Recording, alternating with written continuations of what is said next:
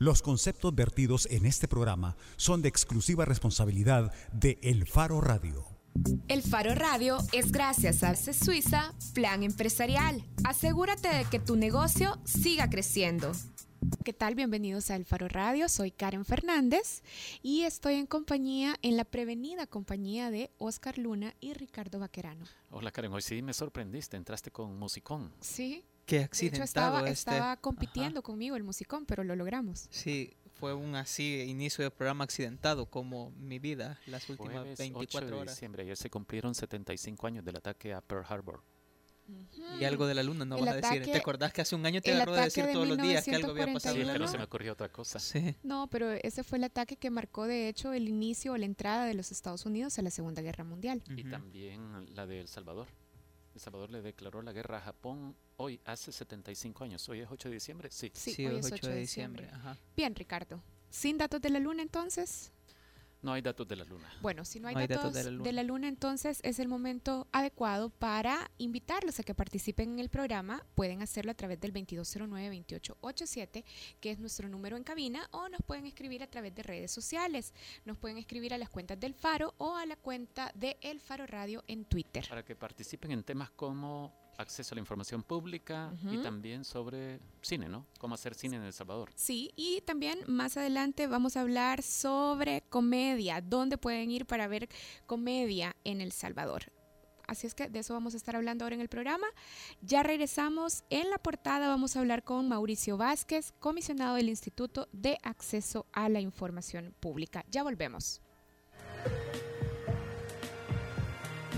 El Faro Radio. Hablemos de lo que no se habla. Estamos en punto 105. Es tiempo de renacer, es tiempo de cosechar los frutos de todo el año. Hoy vamos a celebrar bendición en la familia, demostrar todo el amor, olvidarse de dar gracias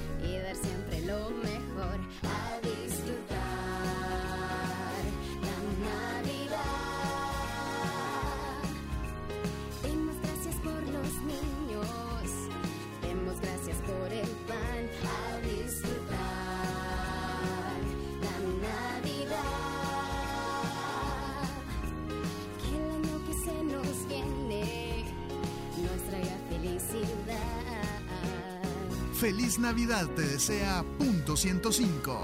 Joven adulto. a disfrutar la Navidad. Es tiempo de renacer, es tiempo de cosechar, es tiempo de celebrar la Navidad. Sabemos el esfuerzo que invertiste en crear tu empresa. Ahora cuidar de ella es lo más importante. Por eso en ACE Suiza creamos el Plan Empresarial, el seguro para la pequeña y mediana empresa, con el que proteges los bienes de tu negocio y respondes por daños a terceros. Consulta a tu asesor de seguros o llama al 2209-5000. Asegúrate que tu negocio siga creciendo con el Plan Empresarial de ACE Suiza, una empresa Sura. Todos los sábados, agrégale un plus a tu fin de semana y disfruta de los tracks del momento. Evelyn Álvarez te los presenta todos. Del 20 al 1 en Plus 20, el conteo musical de la semana con los éxitos favoritos. Plus 20, todos los sábados de 10 de la mañana a 12 del mediodía por punto 105.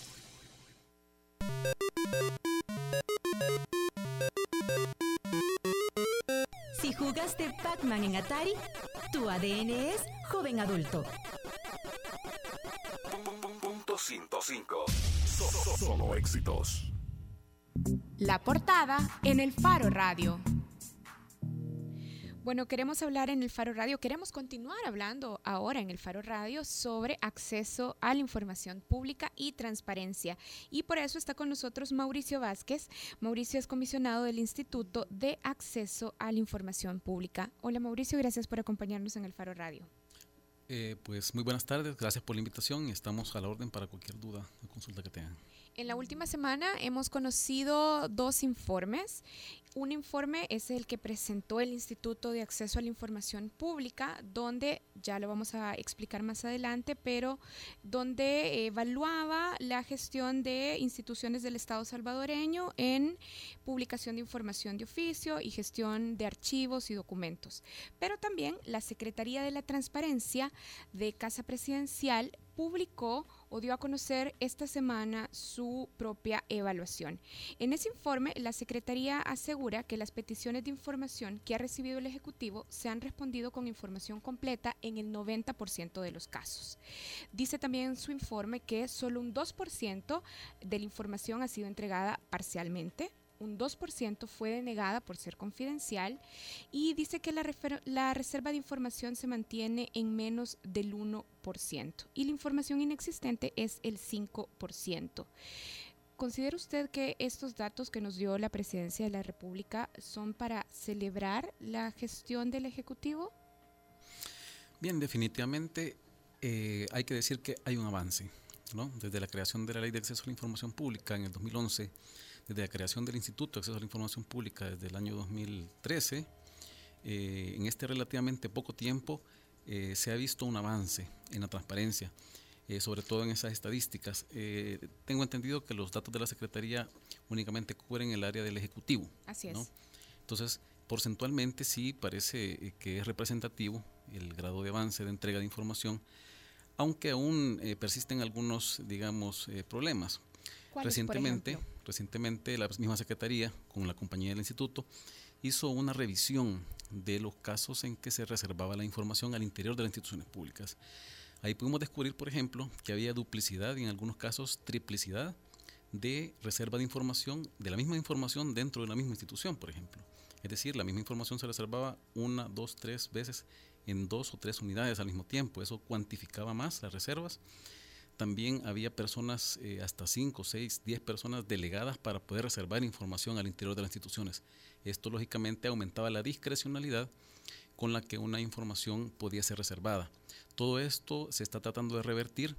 Hemos conocido recientemente también que hay un proyecto de, de reformas al reglamento en el cual participó el instituto y que eh, todo va tendiente, todas las reformas van tendiente a potenciar el acceso a la información y a mejorar los procesos para que ésta sea más eh, abierta y más rápida.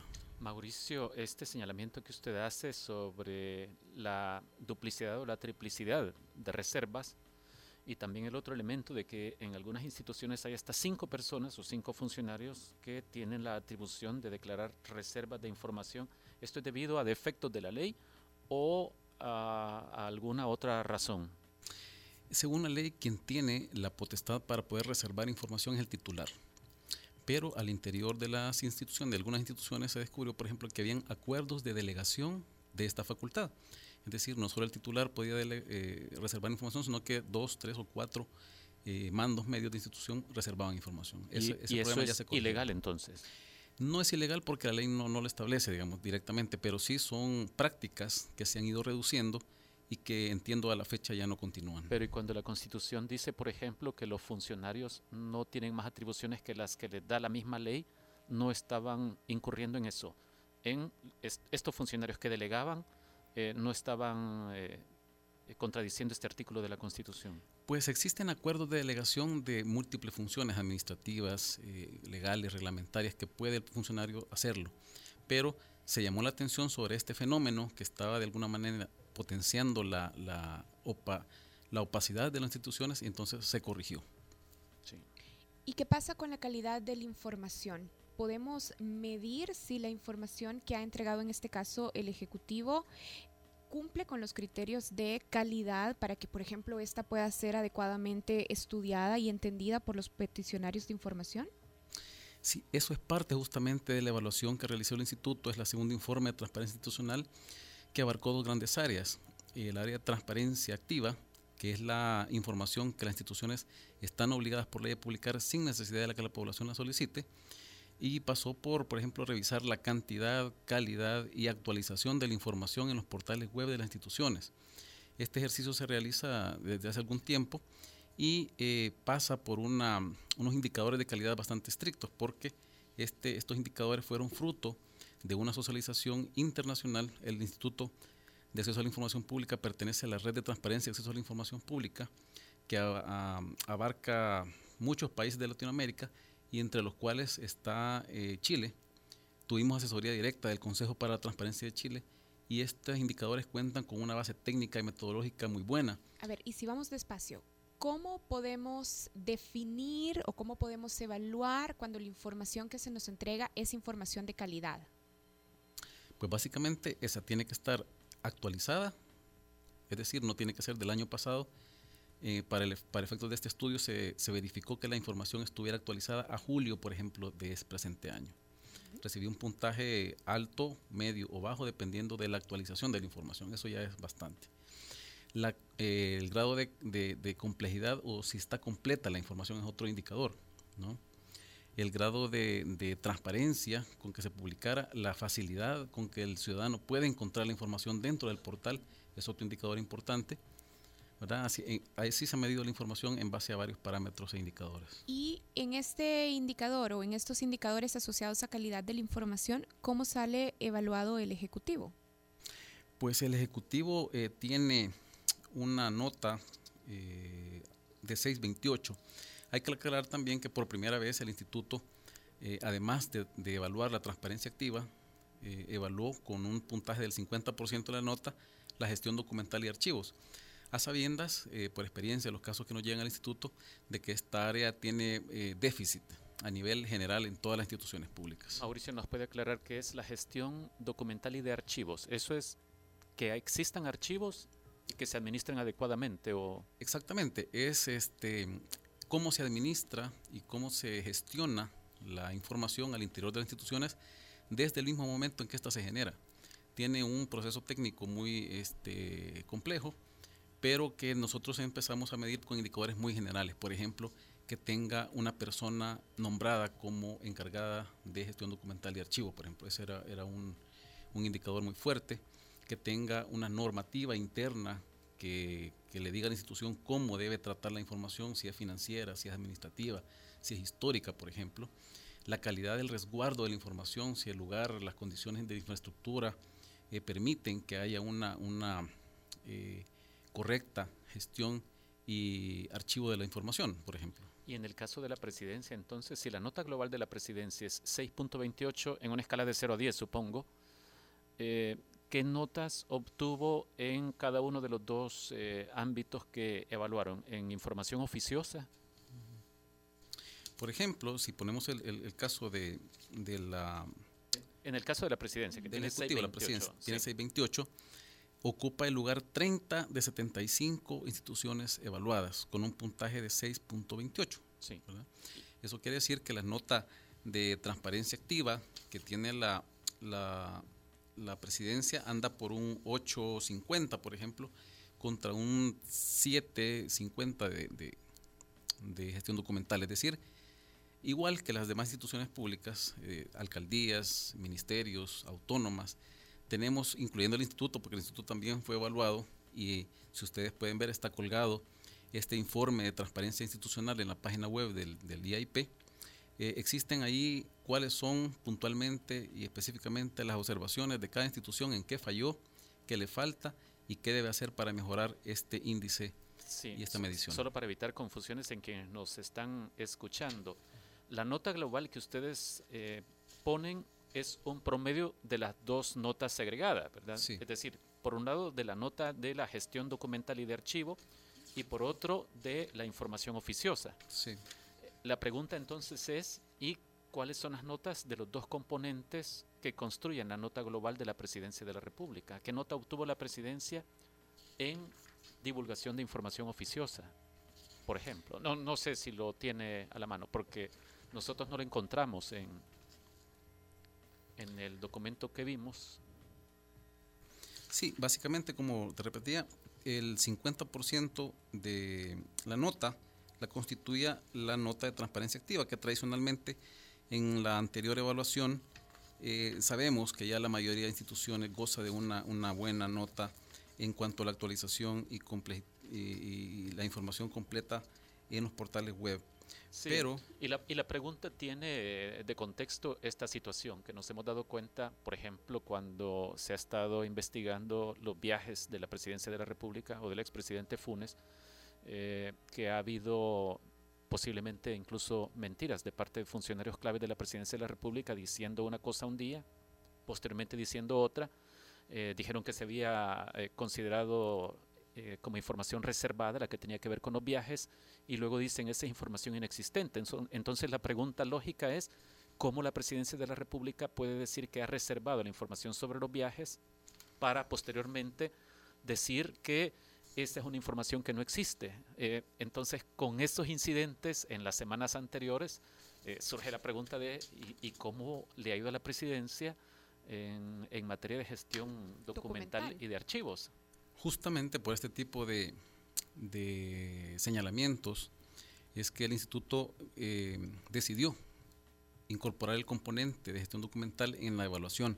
Justamente el día de ayer tuvimos una audiencia eh, en la cual eh, un ciudadano pedía información acerca del, de los viajes, de, una, de, de viajes anteriores, del 2006, 2009 hasta acá, al 2016. Y Presidencia de la República respondió, como parte de la, de la defensa en la audiencia, que dicha información de viajes, por cierto, no se encontraba.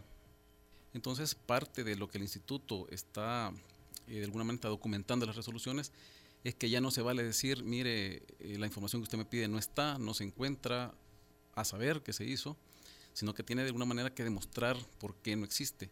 Y en este caso, eh, a pedido de la Presidencia de la República, se hizo, se va a hacer, se va a librar un oficio a la Fiscalía General de la República para que investigue las responsabilidades de las personas que tenían a su cargo esa información y que debería estar en los archivos de Casa Presidencial y que ya no está. A ver, entonces, lo que tenemos hasta ahora o lo que re- reúne este informe del instituto es una evaluación de la información de oficio y una evaluación, como ya lo hemos estado diciendo, sobre la gestión documental y de archivo. Pero, ¿cómo se mide la calidad de la información que las instituciones entregan cuando las peticiones vienen de los ciudadanos? ¿Es posible medirlo? Claro, eh, el único instrumento que tenemos ahora para medirlo, por ejemplo, es la inconformidad del ciudadano. Si un ciudadano no está conforme con la cantidad, la calidad o el formato en que se entrega la información, tal como la ha solicitado, puede perfectamente acudir al instituto en una apelación, se revisa, se puede hacer facultad de hacer una inspección in situ, por ejemplo, de, la información y eh, se valora esos criterios de integridad y de si la información está completa y, y es de calidad. ¿Y cuál es la institución pública que más es demandada ante el instituto? Con, con apelaciones, ¿verdad? Es decir, ¿sobre qué institución se manifiesta mayormente la gente con inconformidad? Es decir, que dice, no, no, no, no me satisface lo O que sea, me han tendría que ser respondido". el número 70 y pico de ese ranking que nos mencionó, ¿verdad? Sí, generalmente coinciden, no solo es una, son varias. Eh, coinciden con básicamente con instituciones que tienen mucha demanda de información, Ya, es decir, muchos sí. usuarios. Generalmente es el Ministerio de Educación, el Seguro Social, la Presidencia de la República también por el tema de, de- de- de- de- de del interés públi- público de la gente, ¿no? Sí. Asamblea Legislativa. También Asamblea Legislativa, la Corte el, Suprema en el de ranking Justicia. les quedó en la, casi en, en las últimas 10 posiciones. Sí, posición lastimosamente. 65. Los órganos de Estado eh, ocupan eh, en el orden el número 30 la Presidencia, el número 39 la Corte Suprema de Justicia y en el número 65 la Asamblea Legislativa, muy abajo con una nota de 361. ¿no? Ujú. Pero básicamente es eso. Les afectó mucho eh, en el promedio la nota de gestión documental, en la cual, por ejemplo, la Asamblea Legislativa ni siquiera tiene nombrada una persona encargada de archivo. Siendo una institución tan grande, tan compleja y que genera tanta información, no tiene una persona que, que- que- Y que se en encargue. O sea, perdón, o sea que podríamos decir así en términos bien concretos que este discurso de la expresidenta de la Asamblea, Lorena Peña, de transparencia y no sé qué, era un poquito así apachando el ojo y de mentirita. Sí. Sí. También eh, crea, hay un poco de componente de cultura. ¿no? A los archivos eh, históricamente se les ha visto como relegados, como bodegas de papel, como lugares donde se va a, a guardar, entre comillas, la información que ya no se ocupa.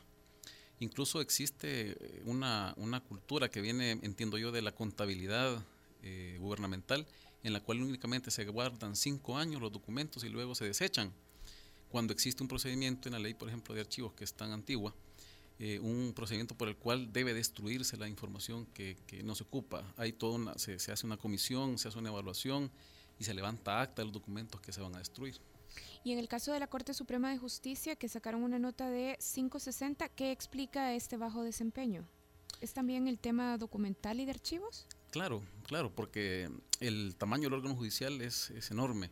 Eh, todas las juzgados de paz de primera instancia, cámaras, salas, generan tanta información y el resguardo de esta información también eh, ha sido evaluada y, Y- lógicamente se refleja en la nota. A ver, ¿y qué se hace con esta nota, con esta evaluación? ¿Para qué debería de servirles a las instituciones más allá, claro, de tomar nota y de tratar de solventar de cara a la próxima evaluación todas sus deficiencias? Pero, ¿qué pasa si no lo hacen? ¿Qué facultades tiene el instituto para decir, miren, otra vez están repitiendo los mismos errores que ya habíamos señalado en la evaluación anterior?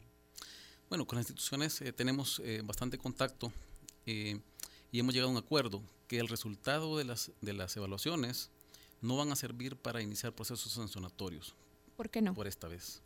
Porque únicame- únicamente estamos midiendo que también se avanza, que también áreas, eh, se descubren áreas de mejora y eh, acercarnos a trabajar directamente con ellos. Inmediatamente después de, de que hubo este informe, por ejemplo, muchas instituciones responsables se nos acercaron y dijeron, mire, reconozco que estoy débil en esta área, por favor instituto, acompáñame, estoy en toda la disposición de mejorar mis indicadores, mis evaluaciones para una próxima vez. Y hubo también instituciones que dijeron, mire, no estoy de acuerdo, eh, descalificando el proceso, descalificando a la persona que realizó la fiscalización.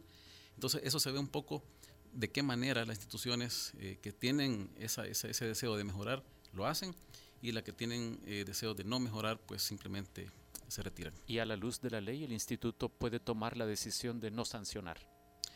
Claro, cuando hay incumplimientos graves que van mucho más allá de una evaluación, claro que, que- que puede tomar la decisión de, de- de sancionar. O sea, en, en este caso entonces el instituto sí está facultado por la ley para decir no, no voy a sancionar. Eh, Este trabajo de evaluación hemos hecho con Exacto. el propósito de Exacto. que mejoren, de hacerle Es ver un- en qué están fallando. Es un diagnóstico de eh, fallas y de, de encontrar áreas de mejora, los cuales se van a trabajar con las instituciones. Si después de ese esfuerzo de mejora del instituto de ofrecimiento de acompañamiento eh, reinciden, entonces sí tendríamos alguna, de alguna manera ya la facultad de, de- de entrar a sancionar. Mauricio, ¿y ¿nos puede contar sobre, sobre esto? El martes tuvimos aquí a un par de invitados, a Roberto Burgos y a Seni Hernández, que de seguro que los conocen al instituto sí. porque los han tenido en audiencia varias Por veces. supuesto. Sí, pero una de las cosas que nos comentaban ellos, por ejemplo, era esta.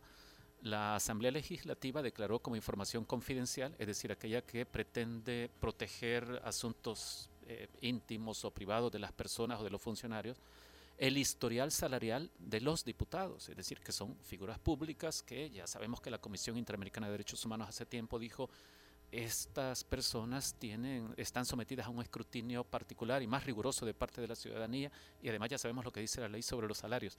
Pero la pregunta es esta, eh, después de cuatro años y medio de funcionamiento de la ley, el instituto tiene menos, pero ¿qué es lo que usted ha detectado o lo que los comisionados han detectado como los principales artificios que utilizan las instituciones y los funcionarios para saltarse las obligaciones de ley y para negar información que, si uno lee la ley, dice es información pública y para mantenerla oculta. ¿Qué, truquitos son los que utilizan? Básicamente es, eh, se respaldan en lo, en lo que dice la ley, ¿no? que hay facultad de reservar información y que hay facultad de declararla confidencial, eh, no aplicando los criterios que claramente establece la ley. Es decir, esta información es reservada porque yo digo y no porque cumplan los criterios de legalidad y de que los demás que establece la ley. Y en estos casos, ¿qué sucede? Porque ¿cómo se enfrenta la ciudadanía, digamos, a una disposición como esta? De nuevo, a recurrir ante ustedes. Sí, por ejemplo, el tema salarios, eh, desde hace algún tiempo ya es un tema más que claro. El instituto ha ya resuelto que los temas de salario de los empleados y funcionarios públicos son totalmente públicos.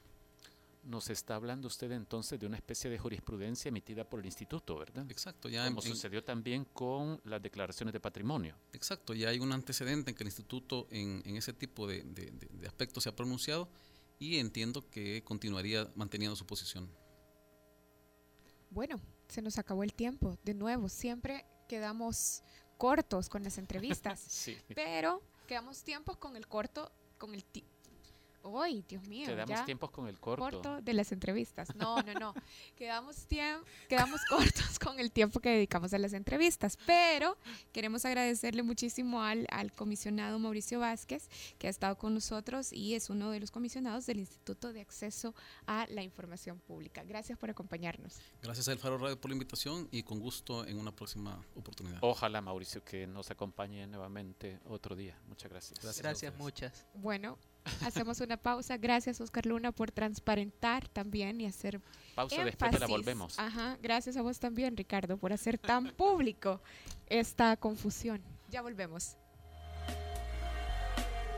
El Faro Radio. Hablemos de lo que no se habla. Estamos en punto 105. Tenemos el respaldo que necesitas para asegurar tu inversión.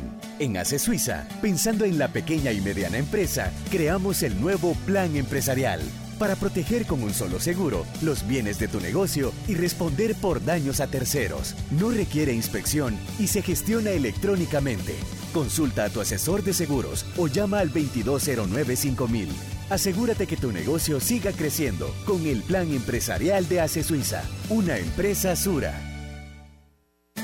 Sabemos el esfuerzo que invertiste en crear tu empresa. Ahora cuidar de ella es lo más importante. Por eso en ACE Suiza creamos el Plan Empresarial, el seguro para la pequeña y mediana empresa, con el que proteges los bienes de tu negocio y respondes por daños a terceros. Consulta a tu asesor de seguros o llama al 2209-5000. Asegúrate que tu negocio siga creciendo con el Plan Empresarial de ACE Suiza, una empresa Sura. Si por culpa de la película Tiburón tienes miedo a bañarte en el mar, tu ADN es joven adulto. Punto 105. So- so- solo éxitos. Bajo la lupa en el Faro Radio. Es gracias a CE Suiza Plan Empresarial. Asegúrate de que tu negocio siga creciendo.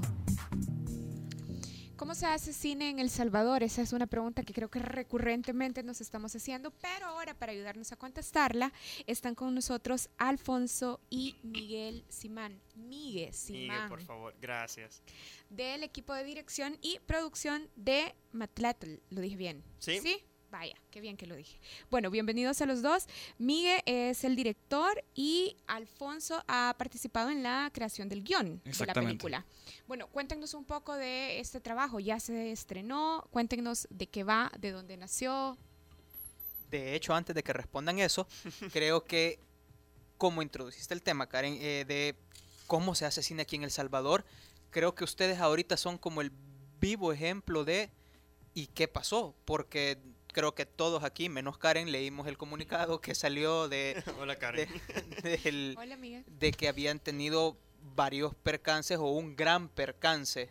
eh, Pequeñitos percances. a la hora, vaya, contanos Pero eso. con porque- gusto les cuento. Vaya, contanos, Si contanos quieren les del comunicado para la- los que nos están, nos están escuchando que no lo deben de haber leído. Sí, pero, pero por un momento, todos estamos hablando al mismo tiempo. Solo quiero editar lo que dijo Ajá. Oscar. Introdujiste. es- Ah, perdón, sí. Sí. Eh, perdón.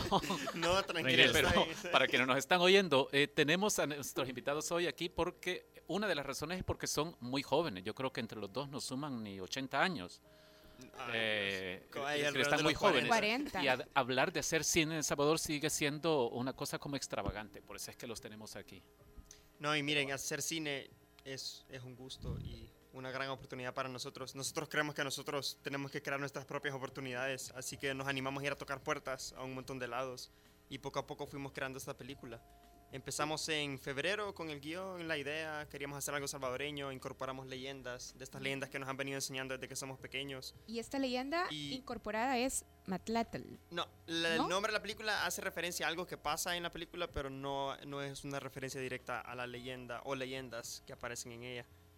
Eh, no, pues sí, estábamos ya todo listo, íbamos a salir diciembre primero, pero hemos tenido unos pequeños percances técnicos eh, que nos obligaron lamentablemente a, a retirarla de cines y, y solo estamos recalendarizando con ellos para, para encontrar una fecha que le Entonces funcione el al cine estreno se ha pospuesto para cuándo? Eh, Alfonso.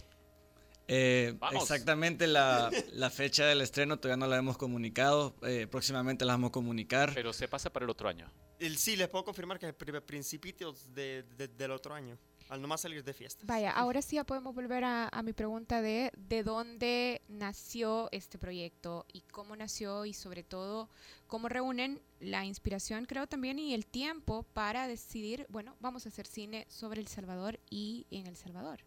Eh, para darles un ejemplo, a mí me llegó un guion hace un año y medio, por ahí casi, eh, cuando estaba estudiando afuera, de Miguel, y me dijo, tengo esta idea, tengo esta idea de hacer una película en El Salvador, en verano, vamos a hacer esta película, la vamos a montar, va a ser un proyecto. Y olí el guion, me gustó bastante y por eso decidí meterme en el proyecto. De ahí me fui dando cuenta que cada vez más no era un proyecto nada más estudiantil o un, un proyecto pequeño, y terminamos siendo un grupo de 42 personas trabajando en esto y fue de verdad de ir consiguiendo personas interesadas en el proyecto y poco a poco fue creciendo en algo tan grande como esta película que hemos que va a salir en el cine, es decir, tener una película que salga en el cine con nuestros nombres es un gran honor y además como ustedes dicen a, a tanta pequeña edad, o sea, tan joven, tan jóvenes que somos, es un prim- primer gran paso para nosotros. En los créditos de la película vos aparecerás, Alfonso, como guionista. Sí. ¿Dónde se consigue un guionista de cine en El Salvador? Es decir, Eh, ¿vos de dónde eh, te convertiste en guionista? O- Eh, yo como guionista, por, para darte un ejemplo, yo quise estudiar historia. Mi primer año hice un año de historia. Eh, porque siempre quise escribir. Eh, quería escribir, quería ser periodista por un momento, o periodista deportivo por un momento. Siempre me gustaba poder escribir, contar cosas. Y poco a poco la carrera de historia no me gustó y me cambié a una carrera de comunicaciones. Me llamaron a la a carrera de comunicaciones audiovisuales y me pareció bien interesante cómo hacían ellos y, y qué estudiaban. Y poco a poco me estaban dando ya en, en Francia y en España las oportunidades de estudiar guion. Y poco a poco me fui interesando cada vez más en lo que eran los diálogos, en lo que era el desarrollo de personajes, en lo que era cómo contar una historia. Y es bien raro es- estudiar para ser guionista, pero prácticamente es querer escribir y que te interese el cine. Es decir, ¿Vos seguís estudiando para no, no, no, ser guionista? Ya, Yo ya me gradué, ya tengo mi licenciatura de escritura de guion, eh, de comunicaciones audiovisuales, eh, de la Universidad de Niza en Francia, con un tercer año hecho en Barcelona. Eh, es muy extraño, por así decirlo, eh, tener un, un, doc- un diplomado, en, o sea, tener una, una carrera en lo que es escritura de guion, pero siento que es una carrera igual que la del cine, que si uno no lanza, si uno no hace sus primeros pasos, nunca la vas a conseguir. Y este es tu estreno como guionista. Este es mi estreno como guionista de una película. Eh, cortos ya he hecho en la Universidad de Barcelona, tengo un corto que está en, en festivales universitarios, no es una gran cosa, pero sí, este es mi, mi gran estreno. Y en tu caso, Sí, Miguel, perdón. En tu caso, esta es tu primera película como director. Sí, yo creo que junto al- a los demás jóvenes en el equipo hemos hecho alrededor de unos ocho cortometrajes diferentes. Eh, pero sí, es, la primera vez que nos animamos a hacer un monstruo de proyecto como un la- largometraje. Miguel, ¿y vos estudias todavía? ¿Estudias cine? No, ya terminé, tuve la oportunidad de estudiar eh, fuera en Chicago, estuve ahí en el, en el frío, tratando de encender cámaras en lo helado, eh, estudiando, y, pero yo creo que esta carrera, más que estudiarla, es de venir a practicarla, porque he aprendido muchísimo más este año entero de cuatro años universitarios. Yo quiero regresar a una respuesta que ya dieron y eh, estas 42 personas que trabajaron con ustedes fueron 42 entusiastas que se les dio una coca y palomitas de maíz o había o generaron ustedes empleo, porque creo que eso es bien importante porque sería como de esas de, esa- de esas islas donde en El Salvador donde se trata de generar una industria cinematográfica. Pues mira, eh, cuando decimos 42 personas, ahí abarcamos desde actores hasta productores, hasta la gente que nos servía comida, hasta transporte y todo, y todo eso. Y al final del día sí nos enfocamos en pagarles a todos su sueldo individual, porque sí creemos, como vos estabas di- diciendo, de que para, para seguir fomentando esta cultura de cine en El Salvador, sí hay que venir y empezarla a apoyar eh, con, con dinero. Nosot- Marca la aclaración, porque si no, solo es como que, hey, hazme un favor, hazme otro favor y nunca llegamos Sí, a nada. pero entonces fuera de personal administrativo y de apoyo logístico, ¿cuántos eran, eh, las ¿cuántas eran las personas que se dedicaron a hacer la película? eh, si me preguntas cuántos así productores somos, yo te diría que somos unos cinco personas que estamos manejando E- toda la e incluyendo al, al equipo de, de actores, de No, no, no, actrices. incluyendo, es que si incluye a todos somos 42. No, no, no, pero no, pero saquemos a quienes preparaban la comida, es decir, y, Ok, y- y a los motoristas, que, pero No, que son mira, unos 20. Somos, son nueve actores, eh, son cuatro productores, un director y después el equipo de producción en sí andaba alrededor de, los 20, de las 20 personas. Y tenían salario. para Todas las 20 volver a personas la- tienen Todas las 20 sí. personas tienen salario. Eh, hay que hablar de lo que es Black Coyote, que es la compañía que es la que está distribuyendo la película. Black Coyote es una compañía creada aquí en El Salvador por Migue y es prácticamente una forma de poder legalizar, eh, o sea, de- de- no, no poder legalizar, no legalizar, pero poder poder mon- montar una industria, digamos, de forma seria y responsable para que cada uno pueda tener su salario, para que cada uno pueda tener, o sea, para de verdad demostrar de que eh, podemos llegar a ser una industria creativa en la que, digamos, la gente que haciendo la película sea un grupo y que nosotros podamos agarrar a alguien de maquillaje y que esa persona también trabaje para nosotros, agarrar a otra persona de otra rama y poder hacer de que todo el mundo genera una cultura de cine, es decir, hasta tenemos un arquitecto que trabajó con nosotros para hacer un set, tenemos diferentes tipos de personas que se unió a esto. ¿Y de dónde vino entonces la inversión inicial para apostarle al proyecto? Pues vino de dos, tres largos meses de ir a tocar puertas en todos lados, eh, presentando el plan, presentando el guion, presentando el presupuesto, presentando las ideas, imágenes de referencia. Fueron a la Asamblea Legislativa porque No, hay, eh, hay personas vinculadas a diputados que van a la Asamblea Legislativa y tienen 550 mil dólares de repente. No, no, no, no, no. Nosotros no, nos enfocamos en ir a empresas eh, salvadoreñas eh, y logramos convencer a cuatro empresarios de que por medio de sus empresas lograran eh, darnos un poquito de, de- de capital. Decimos un poquito porque sí es un poquito, no, no se imaginen que es la gran cosa. ¿De, de cuánto es el presupuesto? Eh, nosotros eh, trabajamos con un presupuesto, y se los digo porque ya lo hicimos público, de alrededor de 50 mil dólares, pero ese es- eso incluye presupuesto de publicidad, mercadeo y distribución. La película en sí costó menos de 25 mil dólares. ¿Vos recordás, Oscar, cuánto costaba, quiero ver, el mariachi? Creo que era una producción que, que tuvo su pegue, pero que era famosa porque había costado poco. 3 mil o 5 mil dólares en su tiempo, creo, de Robert Rodríguez, esa película. Y muy buena. Eh, muy buena, exacto. Sí. Pero, Pero entonces, Aquí estamos hablando de un problema logístico de estar filmando en el Pital Chalatenango y llevar un equipo entero de personas hasta allá a co- con comida, con habitación y estar y nosotros también nos enfocamos en en su, en su mayor parte agarrar la inversión y dedicarla a subirle el nivel de producción a la película, ya sea en mejor calidad de audio, mejor calidad de sonido, mejor calidad de, de cámaras y todo eso, que es lo que nos fue elevando un poquito el presupuesto. ¿creen que el mercado acá está para recuperar esa inversión? O sea, Eso es ¿creen lo que, el estamos a cine- punto de ver y estamos ansiosos de saber. Aquí todos están son- sonriendo, pero ese, ese es, eso es, ese es el precipicio al que nos hemos saltado y no sabemos en dónde va- vamos a caer.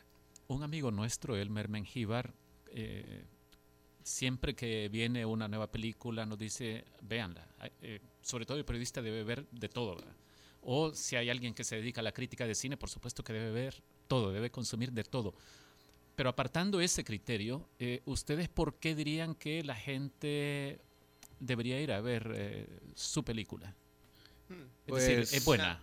Yo creo, perdón, yo Tranquilo. creo que nosotros la hemos visto un montón de veces. No creo que somos las personas indicadas para decirte qué tan buena está. A mí me gusta la película, está muy bonita, sí da miedo. Las personas que la han visto. ¿Cuál sí- es el argumento sí central de la, de la película? La película trata sobre esta familia salvadoreña que ha sido forzada en irse de la ciudad a una parte remota del país en donde los empiezan a asustar. Ciertas leyendas.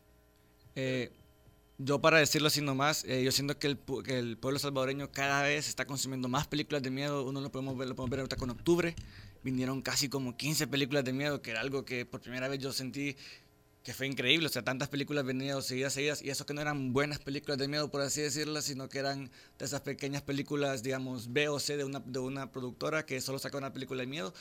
Y igualmente es una película que habla de la cultura salvadoreña. Entonces, tener eh, algo como lo que es miedo y cultura salvadoreña unido, siento que es algo interesante y algo nuevo. Es decir, es un proyecto Muy innovativo. Yo creo que es la idea de presentarte una opción alternativa a estar en El Salvador y vamos a di- di- divertirnos, andar al cine a ver algo que aporta a nuestra cultura y también al mismo tiempo. Y supongo que para ustedes es satisfactorio haber culminado un reto que se pusieron. Sí, emocionante y no sé, ansiedad, hay un montón de ansiedad en todo el proceso. ¿Y qué vendrá después de esta película? Eso iba solo para... Ustedes, ustedes están establecidos aquí. ¿Qué va a pasar con Black Coyote? Pues mira, la idea de iniciar la compañía era no solo eh, ayudar con la infraestructura le- legal a esta película, sino que pues, establecer las bases para ya ir montando otras películas. Y les cuento el chambre de que ya, ya estamos trabajando en la siguiente película, de que nuestra meta es ya filmarla este 2017. Eh, al nomás, al nomás, al nomás salga esta. ¿Y ustedes consumen cine salvadoreño? Sí, estábamos hablando De, casualmente de- el otro de día. lo último que ha pasado por acá, Pues ¿qué- mira, ¿con la qué última, se quedan? la última película que vi en cines fue Mala Crianza. Eh, pero yo creo que tenemos un problema aquí porque no, no es tan fácil encontrar las películas salvadoreñas después que salgan del cine. Yo he tratado de buscarlas. El otro día me estaban diciendo, hey, mira la rebúsqueda. La fue a buscar en todo El Salvador y ya no existe. O sea, fuiste en la rebúsqueda. No, no. de la película. Fui, que exacto. Ajá, Fui a no rebuscar la, rebúsqueda y no la encontré. Pues no. Chiste Carlos Dada, sí, pero con todo el, el mote. Eh, bueno, muchas gracias, eh, Gracias Miguel, muchas gracias, Alfonso. Gracias por tenernos. Eh, vamos a una pausa y cuando regresemos, Karen. Cuando regresemos vamos a estar hablando del show de Franco Escamilla. ¿Dónde pueden ver comedia? Bueno, al regresar en la contraportada vamos a hablar de eso. Ya regresamos. El Faro Radio. Hablemos de lo que no se habla. Estamos en punto 105. Tenemos el respaldo que necesitas para asegurar tu inversión. En ACE Suiza, pensando en la pequeña y mediana empresa, creamos el nuevo Plan Empresarial para proteger con un solo seguro los bienes de tu negocio y responder por daños a terceros. No requiere inspección y se gestiona electrónicamente. Consulta a tu asesor de seguros o llama al 2209-5000. Asegúrate que tu negocio siga creciendo con el Plan Empresarial de ACE Suiza, una empresa Sura. Al cierre es noticias, reportes de tráfico, entrevistas, música, salud, tecnología y más. Al cierre, tu revista informativa de la tarde. Escúchala de lunes a viernes de 5.30 a 7 de la noche en las voces de Marielo Saquino y Mario Pacheco. Solo aquí en punto 105.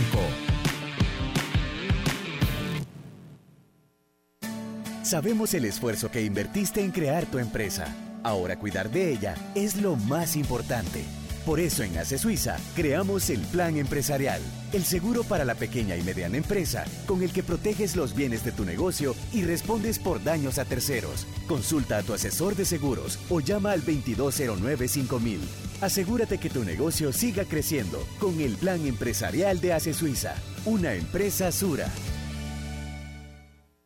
Si de pequeña viste Candy Candy, tu ADN es joven adulto.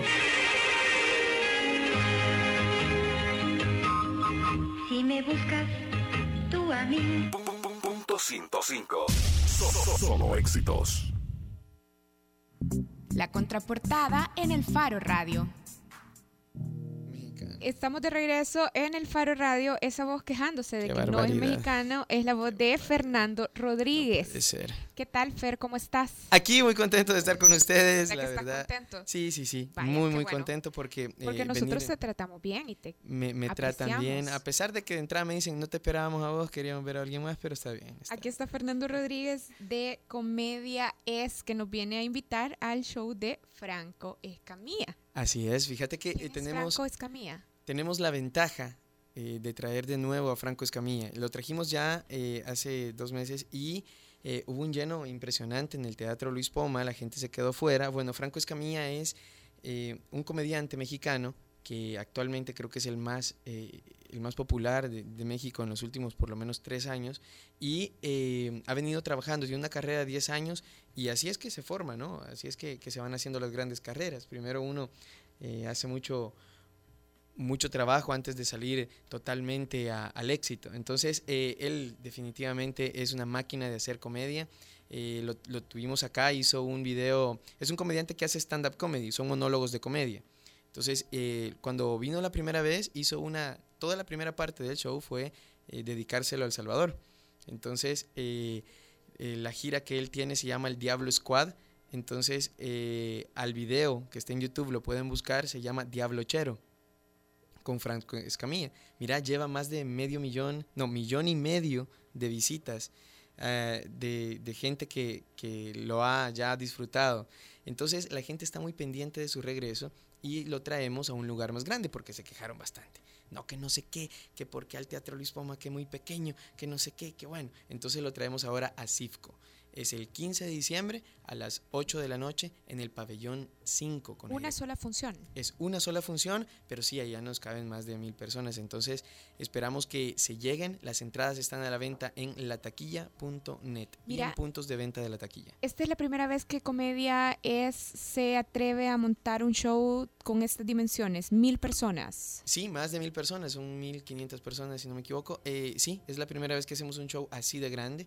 Eh, los shows que hemos tenido, que han tenido bastante afluencia, que hemos tenido también más de mil asistentes, por ejemplo en el, en el eh, Festival Centroamericano de Comedia, eh, que tenemos eh, cerca de 2000, no, muy, quiero ver, fueron...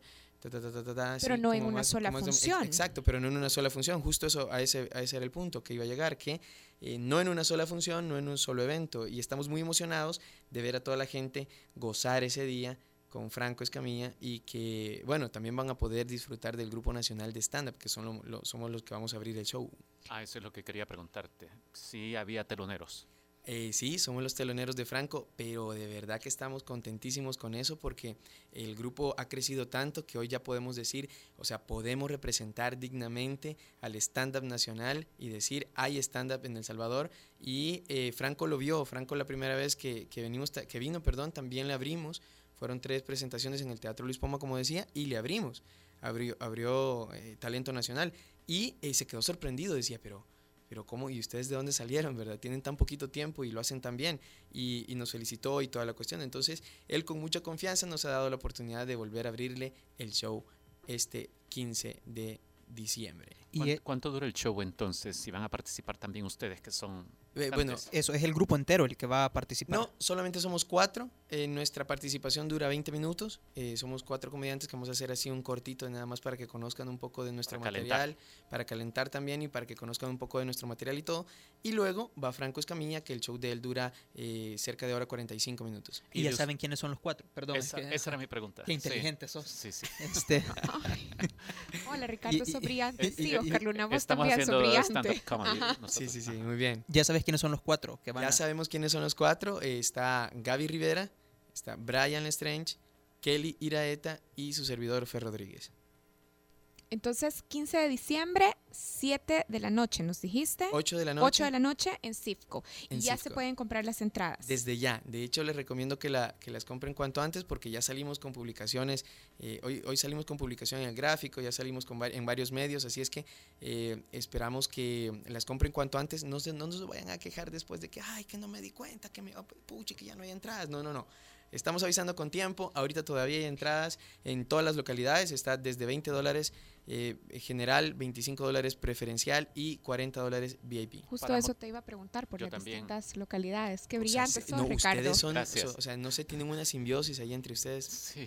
impresionante. Sí, sí, hay mucha sincronía. Sí. Mira, para motivar a quienes nos están escuchando, eh, ¿cómo describirías vos el tipo de humor de nuestro visitante que viene de México? Pues es músico, gamer, monologuero, es áspero, eh, ácido, parasocial, o sea, definitivamente casi que una delicia de persona, ¿verdad?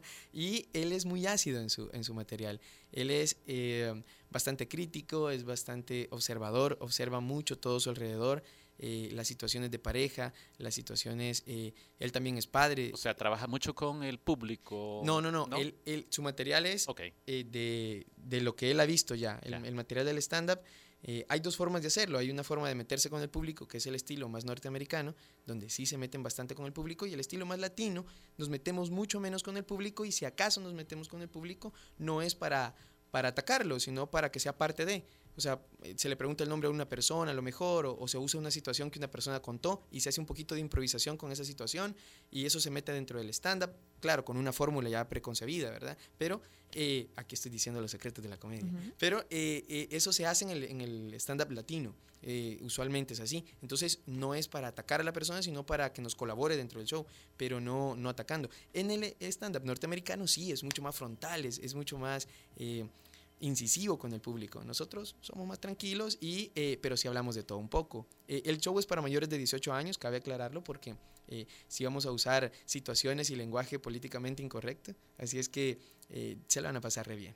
¿Quién es tu influencia como cómico de stand-up? Qué buena pregunta, qué buena pregunta. Fíjate que yo más que influencia para escribir mi material, eh, no, pero influencia en estilo, sí.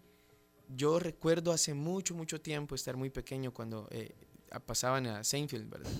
Y, y desde ahí yo ya tenía la espinita de hacer stand-up. Entonces eh, pasaron muchos años después de eso y, y- seguía ahí latente la situación. Es por eso que creamos el- el, grupo de stand-up nacional y todo este movimiento, ¿verdad? Porque a raíz de, esa iniciativa que, que tuve, pero eh, si te pudiera decir quién a mí me fue el primero que me dejó esa cosquillita de hacer eso, es Seinfeld.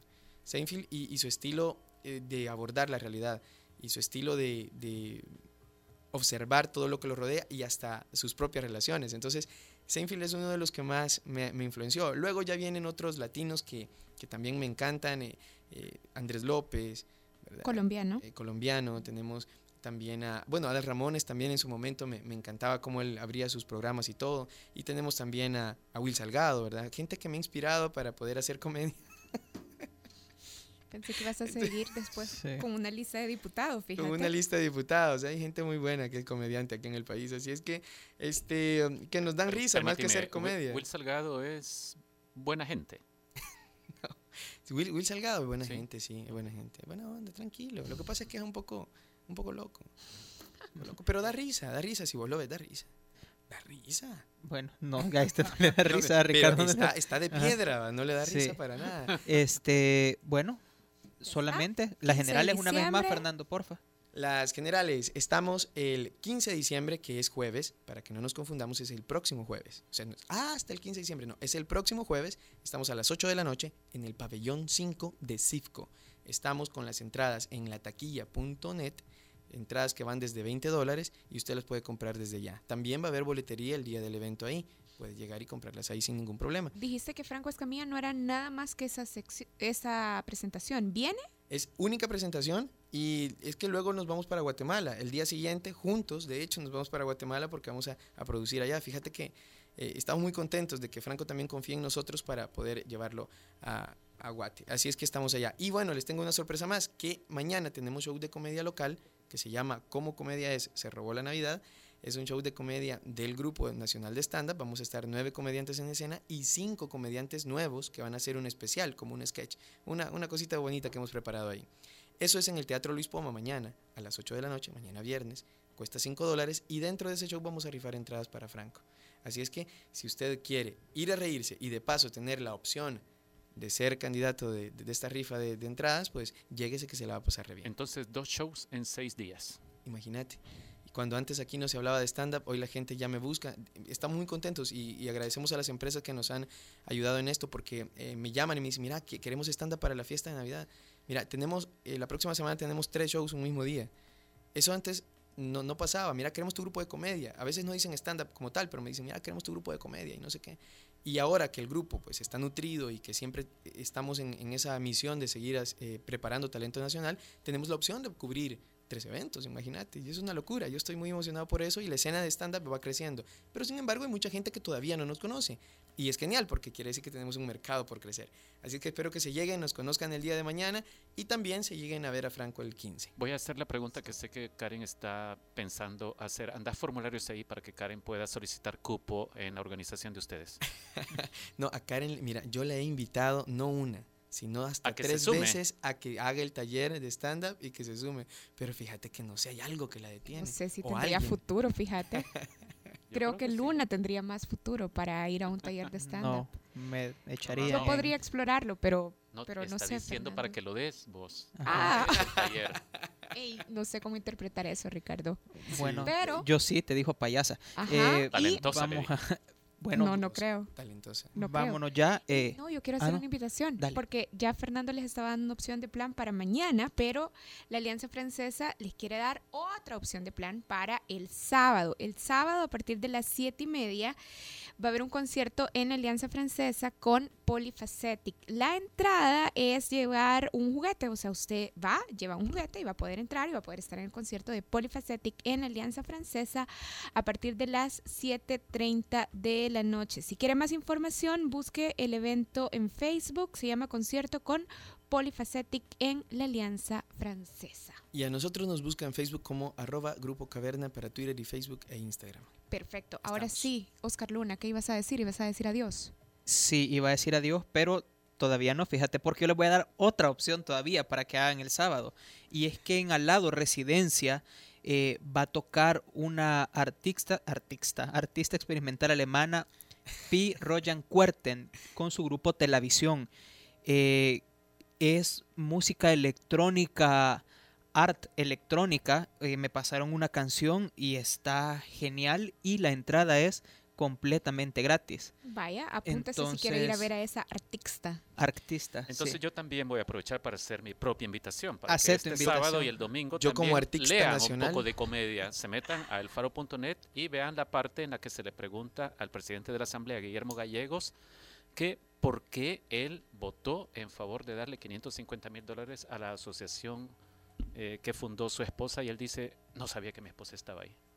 Bueno, Pero, ese Gol, tiene, pero gol, eso tiene olímpico. funciones todos los jueves. Eh, bueno, vámonos, vámonos con algo de Akumal. Esto es Frida, que yo creo que es un top 10 de canciones históricas de El Salvador. Nos escuchamos Artista nacional. martes. adiós.